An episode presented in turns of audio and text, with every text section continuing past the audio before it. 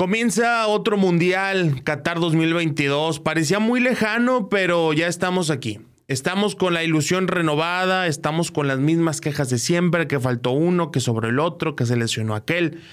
Y la selección mexicana buscará hacer historia, pero hay que definirlo bien. ¿Qué sería hacer historia para la selección mexicana. Obviamente, hablar de historia positiva, porque si podemos hablarnos de lo negativo, pues imagínense que perdamos los tres partidos o que rompamos el récord de goles recibidos por un solo equipo cuando enfrentemos a Argentina. No va por ahí. Intentar hacer historia con el Tata Martino, intentar hacer historia con Memo Ochoa, con Funes Mori, con algunos de los más criticados en esta convocatoria que también tuvo bastante polémica.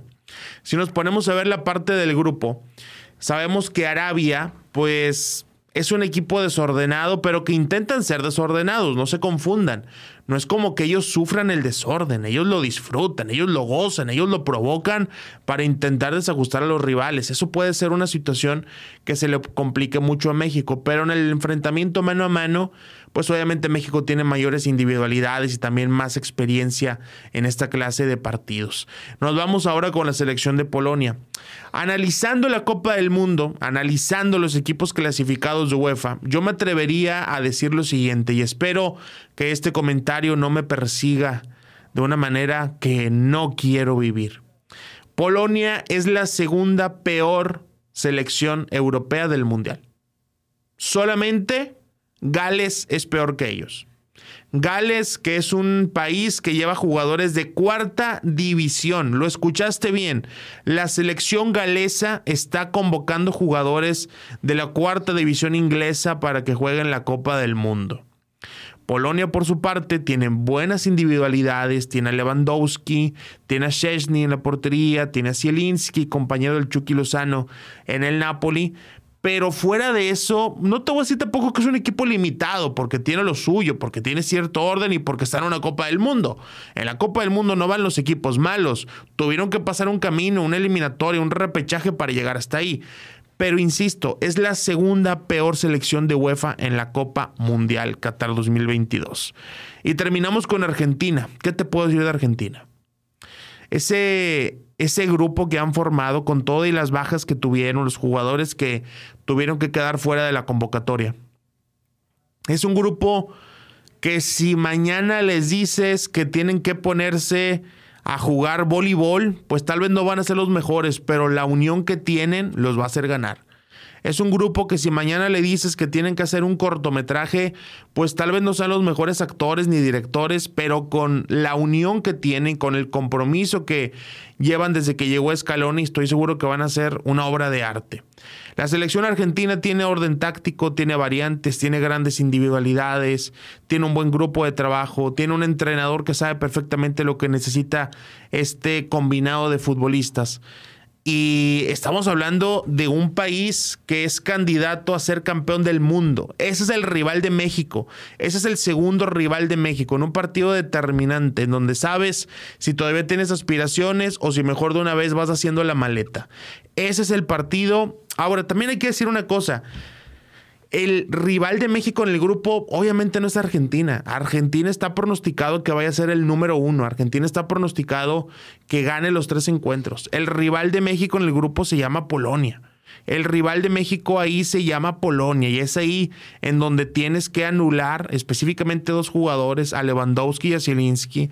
Es ahí, es ese encuentro en donde México tiene que estar enfocadísimo en detener, enfocadísimo en anular la pelota parada que pueda tener el equipo polaco, sobre todo los corners, porque recordarán cuánto nos afectó Suecia el mundial pasado con Juan Carlos Osorio, con la pelota parada, con todo el juego aéreo.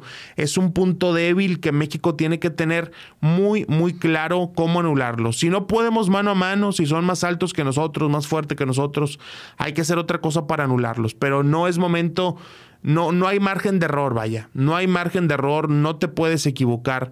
Cada minuto es valioso, cada pelota cuenta.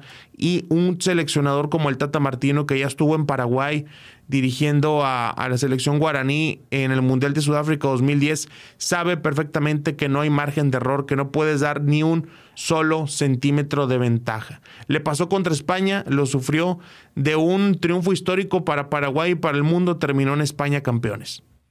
Por fallar un penal para que nos demos una idea. No puede ceder en lo más mínimo en una Copa del Mundo. Individualmente hablando, pues lamentablemente hay bajas hay bajas muy, muy penosas, sobre todo la del Tecatito.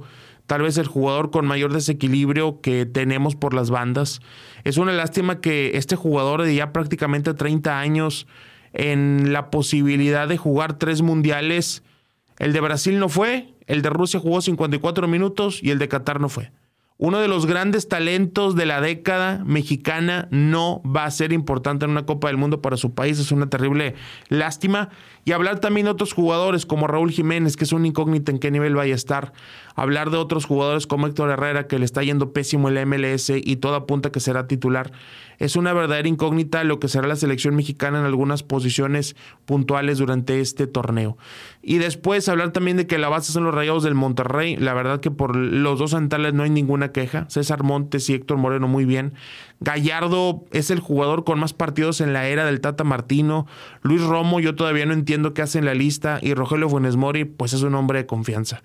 Y considerando que es el único seleccionable de cierto nivel que puede jugar de poste, se entiende su convocatoria, pero ojalá que lo utilicen como un recurso y no como un titular indiscutible. Personalmente estoy muy emocionado, estoy muy contento por ver todo el mundial, por ver los 64 partidos, no me voy a perder ninguno.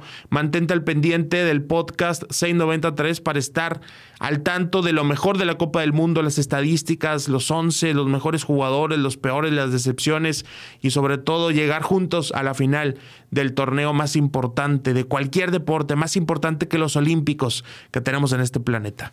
Gracias por vernos, gracias por escucharnos. Yo soy Edu Torres y esto es el 693.